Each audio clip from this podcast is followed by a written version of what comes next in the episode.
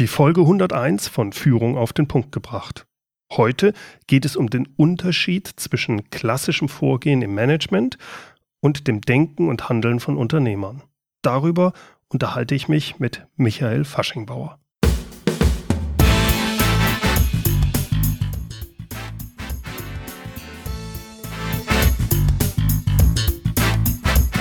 Inspiration, Tipps und Impulse für Führungskräfte, Manager und Unternehmer.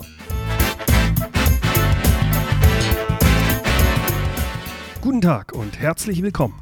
Mein Name ist Bernd Gerob. Ich bin Geschäftsführer-Coach und Führungstrainer in Aachen. Das klassische Vorgehen im Management lautet Ziele genau definieren, danach Aktionen, To-Dos, Kosten und Aufwände detailliert planen und dann konsequent umsetzen. Genauso finden wir es dann im Businessplan oder in der Investitionsvorlage. Ja, ist dieses Vorgehen denn falsch? Hm, nicht unbedingt. Erfolgreich ist man damit allerdings nur, wenn das zu erreichende Ergebnis in der Zukunft auch wirklich planbar ist und wenn das Ergebnis des eigenen Tuns halbwegs abschätzbar ist. Wenn ich also wirklich auf Wenn-Dann-Beziehungen vertrauen kann, also eine linear-kausale Beziehung voraussetzen kann. Das Problem dabei ist, im Unternehmensumfeld äh, gibt es Projekte, die sind mit dieser Logik und mit dieser Herangehensweise durchaus hervorragend umzusetzen und sie sind erfolgreich. Aber genauso gibt es Projekte, da funktioniert es überhaupt nicht. Und zwar immer dann, wenn zukünftige Entwicklungen hochgradig ungewiss sind oder mit hohen Risiken behaftet sind, einfach nicht planbar sind. Und deshalb gehen erfolgreiche Unternehmer in solchen Fällen ganz anders vor. Sie denken, entscheiden und handeln nach einer ganz anderen Logik. Sie beginnen in solchen Fällen ohne feste Zielvorgaben und ohne großen Planungsaufwand. Wie und warum das funktioniert, darüber spreche ich heute mit Michael Faschingbauer.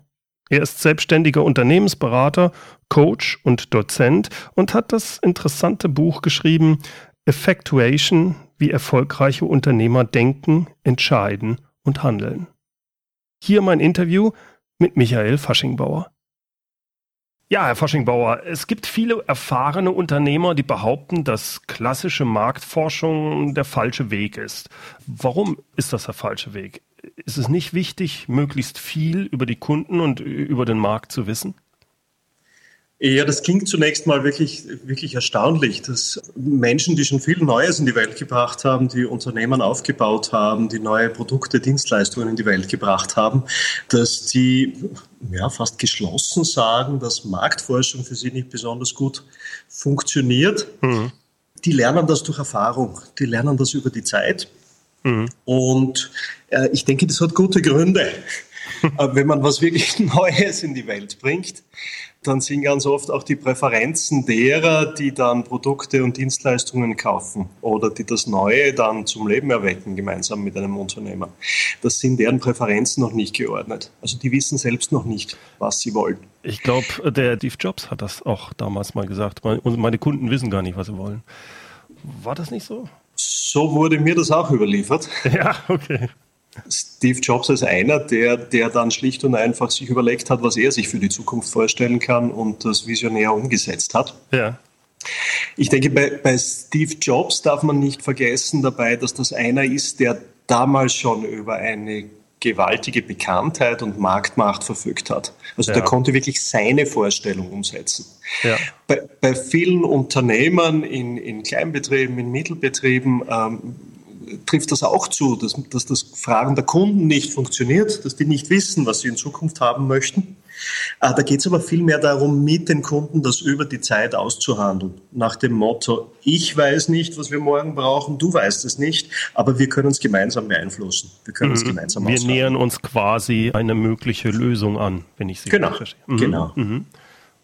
Jetzt unterscheiden Sie in Ihrem Buch, weil das ist ja mit, hat mit Risiko, Unsicherheit oder Ungewissheit zu tun, aber Sie machen da einen sehr schönen Unterschied.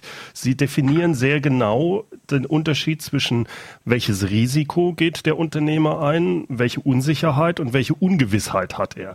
Äh, können Sie vielleicht da den genauen Unterschied mal ein bisschen näher erläutern, was Sie damit meinen und warum der so wichtig ist? Ja, gerne, sehr gerne. Äh, Menschen lieben es oder sind es eher gewohnt, sich unter, unter Risikobedingungen zu bewegen. Also Bedingungen, wo wir einigermaßen abschätzen können, was auf uns zukommt. Mhm. Also ich, ich, zum Beispiel mag das sehr gerne, wenn ich, wenn ich morgens aufstehe wenn eine große Wahrscheinlichkeit besteht, dass bei meinen Kindern der Wecker zu einer bestimmten Zeit läutet und dass, wenn die zu einer bestimmten Zeit das Haus verlassen, dass sie dann auch höchstwahrscheinlich pünktlich in die Schule kommen. Und ich weiß dann auch mit hoher Wahrscheinlichkeit, wann sie aus der Schule zurückkommen. So gestalten wir unser Privatleben, aber so gestalten wir auch unser Businessleben.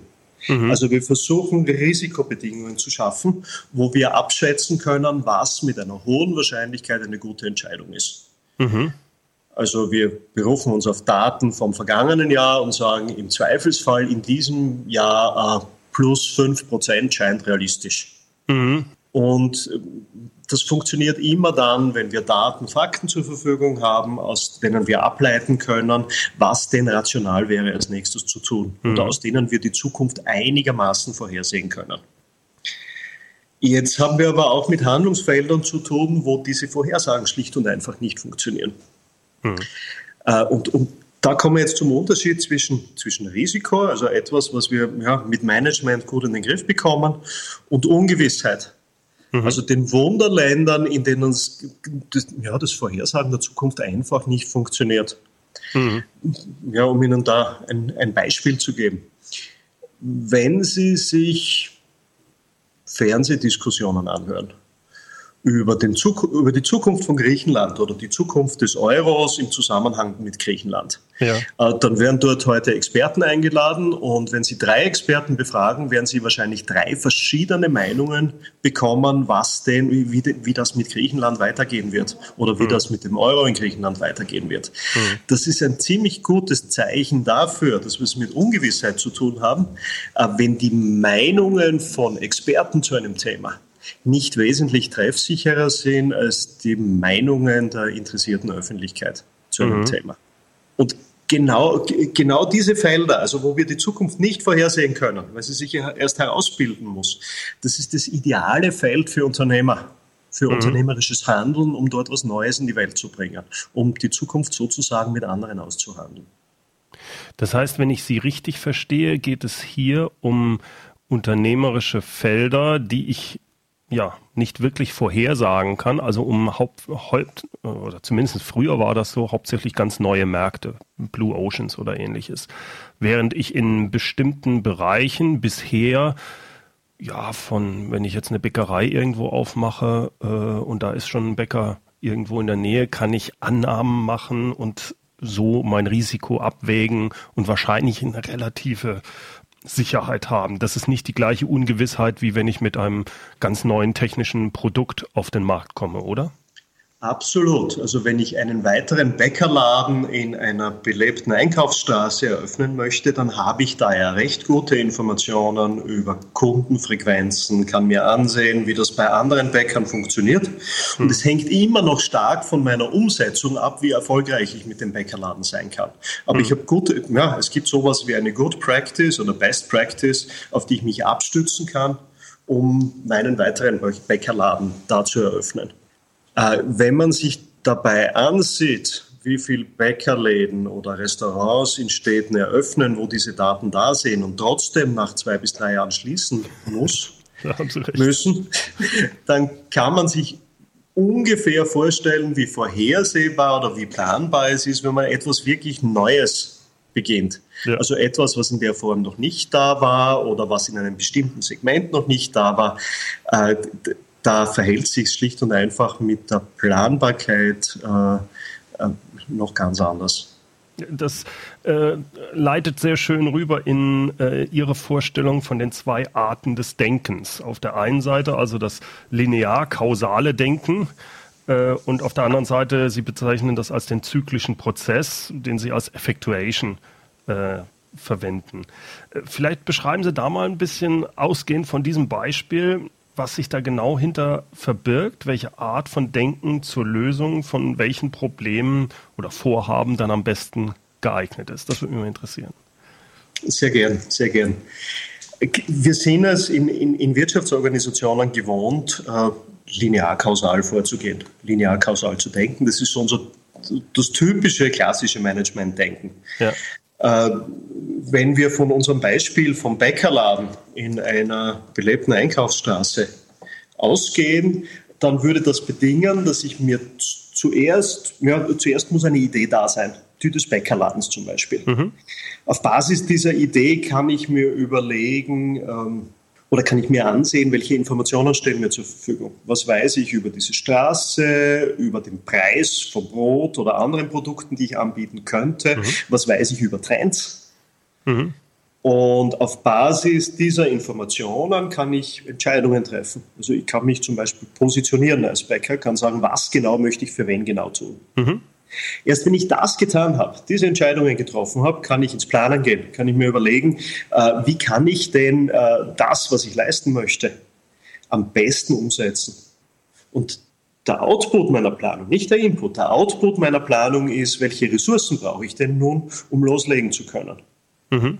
Dann treibe ich diese Ressourcen auf, also muss ich zum Beispiel, ich muss, muss, mir Geld besorgen, weil ich genau. Laden äh, einen Theken kaufen muss. Ich muss Geld vielleicht am Anfang für die Miete auch haben, weil ich noch nicht genügend erwirtschafte laut meinem Plan etc.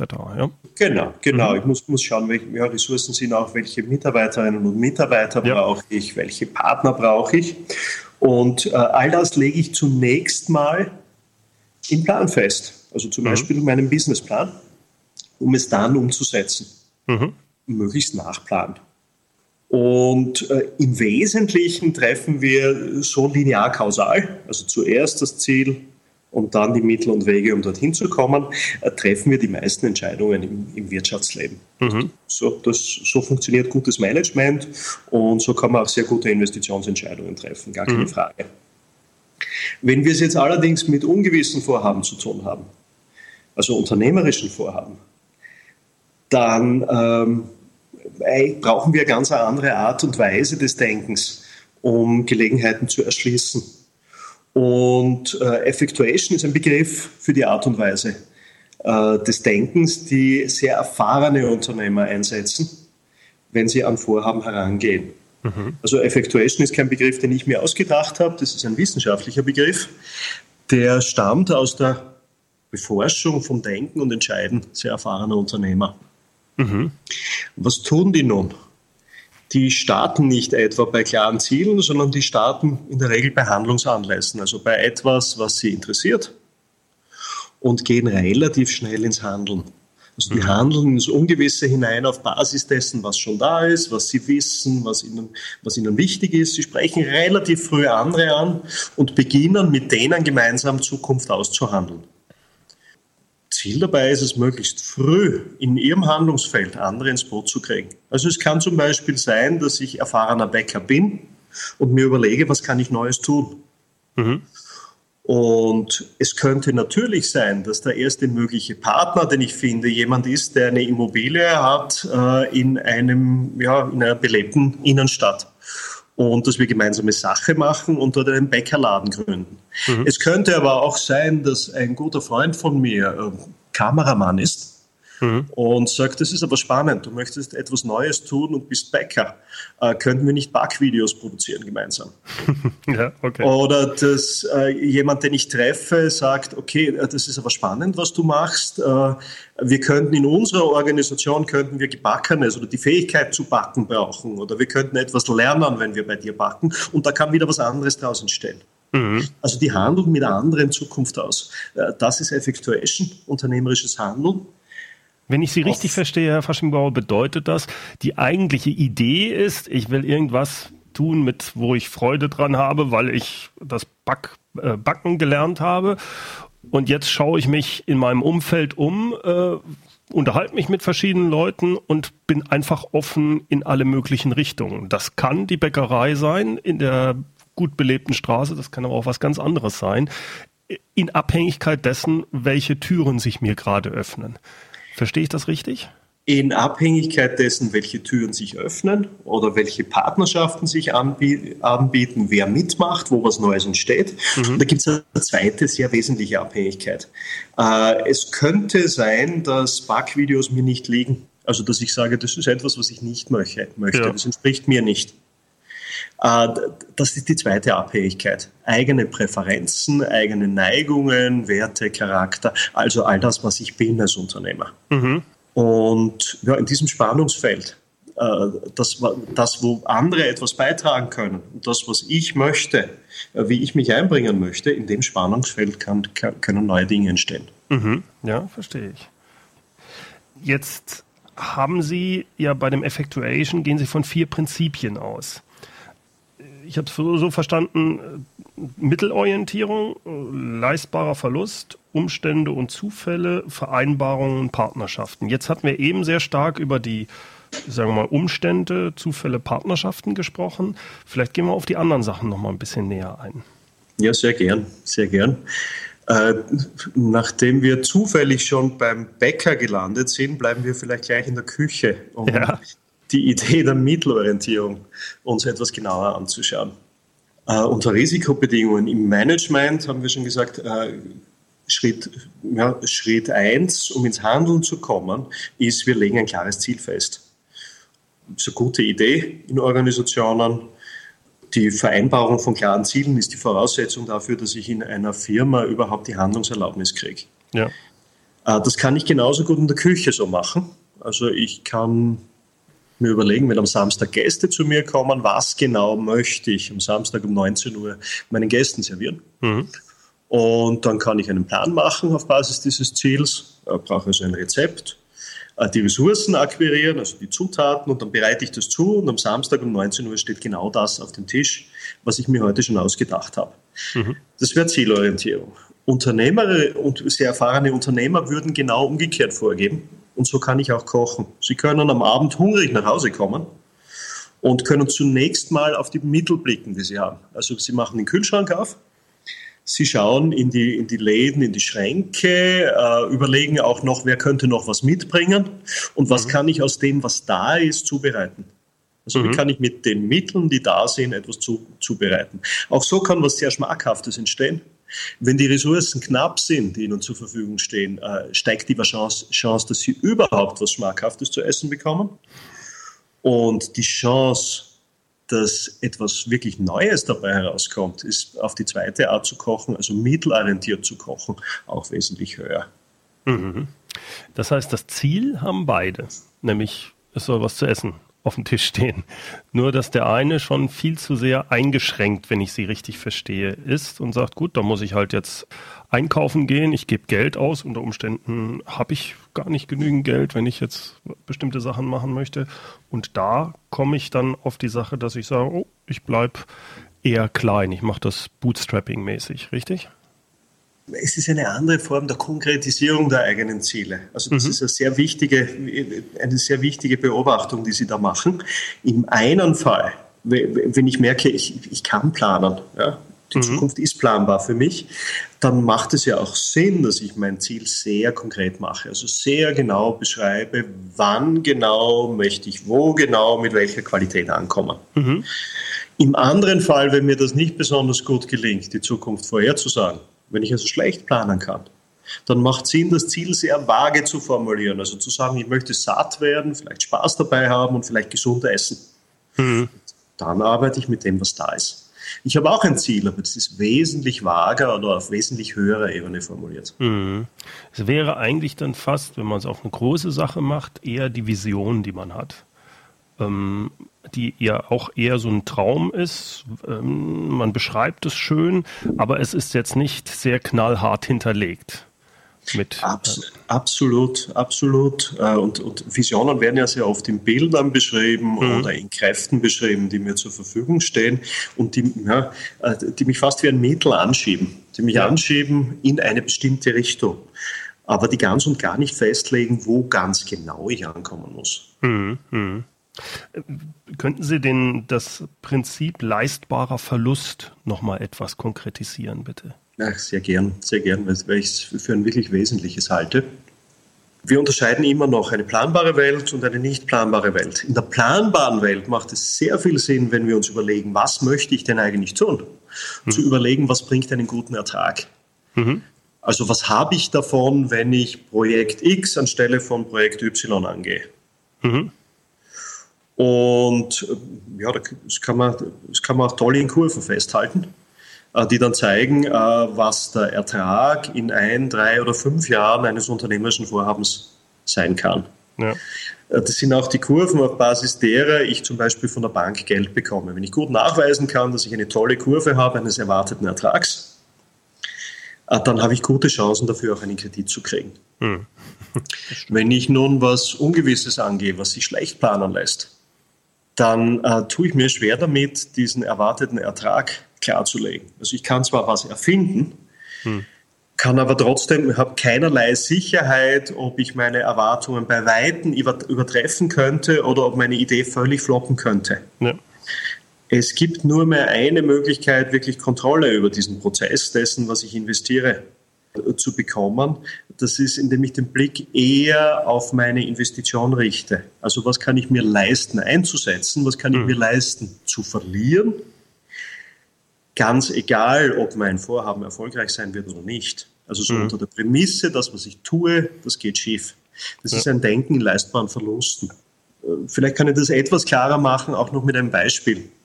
Wenn Sie zum Beispiel den, den Gründer von eBay, Mhm. Wenn Sie den heute fragen, wie der 2002 auf diese damals geniale Idee gekommen ist, diesen größten Flohmarkt, den wir kennen, ins Internet zu stellen, zu einer Zeit, äh, nachdem gerade so die erste große Internetblase geplatzt ist ja. und eigentlich niemand so recht äh, viel von Internet-Startups gehalten hat, ja. dann gibt er eine sehr einfache, sehr ehrliche Antwort der sagt, als ich mich damals begann, mit eBay auseinanderzusetzen, da war ich noch Programmierer in einem großen Unternehmen und habe mich nicht ausgelastet gefühlt. Also ich wollte etwas tun und ich habe mich damals beruflich schon mit dem Internet auseinandergesetzt. Mhm. Dann sagt er noch, meine Frau hat damals nicht gearbeitet, die war zu Hause bei unseren beiden Kindern und ich hatte einige Ideen, was ich denn gerne machen würde. Aber ich konnte es mir nicht leisten, auf Basis einer Idee meinen Job zu kündigen. Mhm. Und dann sagt er weiter, äh, nachdem ich meinen Job behalten wollte und am Wochenende auch Zeit für meine Familie haben wollte, musste ich Dinge tun, die ich abends tun konnte, so in der Zeit ab 19 Uhr. Und ich musste mir Dinge ausdenken, die sich quasi selbst versorgen. Und eine dieser Ideen war ein eBay, in dem die Verkäufer ihr Zeug reinstellen, die Käufer die Verkäufer bewerten, die Verkäufer die Käufer bewerten und das Procurement Dritte machen. Und ich kann am Wochenende Mountainbiken gehen. Das war die Überlegung dabei. und dann sagt PR Media dann auch noch, und ich hatte damals viele Ideen. Hätte mir damals jemand einen großen Scheck in die Hand gedrückt und hätte gesagt, mach was Ordentliches, dann hätte ich wahrscheinlich ganz was anderes getan. Mhm. Und äh, ja, was das Beispiel, denke ich, sehr gut zeigt, ist, es geht ein ganz ein anderes Suchfenster auf, ein unternehmerisches, wenn ich meine Entscheidungen darauf basiere, was ich mir leisten kann, was leistbarer Verlust wäre, hm. anstatt mir zu überlegen, was den besten erwarteten Ertrag bringen würde. Wenn ich das richtig verstehe, geht es eigentlich darum, ich werde gezwungen, möglichst schnell in, im Markt etwas auszuprobieren, ob mir Kunden dafür Geld bezahlen. Weil ich habe nicht beliebig Mittel zur Verfügung. Also muss ich sehr schnell mit einem, mit Kompromissen vielleicht in den Markt gehen, schauen, ob es funktioniert. Wenn es nicht funktioniert, sehr schnell variieren, damit ich möglichst sehen kann, ah, da, da passiert was, da kommt ein bisschen was rum. Und durch diese Iteration quasi bin ich wesentlich schneller. Ich bin auf der einen Seite bin ich sehr schnell im Markt, weil ich, ich, ich habe nur einen ganz geringen leistbaren Verlust, wenn ich so vorgehe wie der eBay-Gründer. Und dann habe ich auch noch die Sachen, die halt hier auf meinem Tisch liegen, die ich habe. Ich kann nicht groß Geld in die Hand nehmen. Es führt dazu, dass ich sehr schnell Feedback vom Markt bekomme. Würden Sie sagen, das ist richtig? Sehr richtig, sehr richtig. Es geht darum, in kleinen Schleifen möglichst viel auszuprobieren, weil mhm. wenn ich das Scheitern als Teil des Prozesses betrachte, ja. dieses zwischendurch immer wieder auf die Schnauze fallen, dann ist es doch eine Tugend, äh, möglichst elegant zu scheitern, also früh und günstig zu scheitern. Ja, ja. Und das, äh, das, das, wissen wir auch aus der Forschung, dass, dass diejenigen Gründer, Unternehmer, die eher nach Effectuation-Logik vorgehen, dass die äh, wesentlich günstiger scheitern, wenn sie scheitern. Mhm. Die kommen relativ schnell wieder hoch. Ja, ja. absolut. Diese ganze Sache widerspricht aber vollkommen der bisherigen Vorgehensweise. Sie schreiben die, die, die klassische linear-kausalen Denkens, was ja gerade im Management immer vorherrscht. Äh, wie sehen Sie das zurzeit? Verändert sich da was in den Firmen in diese Richtung oder ist man doch noch sehr stark in dem linear-kausalen und nicht in dem komplexen Denken verankert? Ach, äh, wenn Sie in das typische Großunternehmen hineinschauen, das eine gewisse Geschichte hat, das gereift ist, etabliert ist, dann ist das vielleicht entstanden durch Effectuation-Prozesse. Mhm.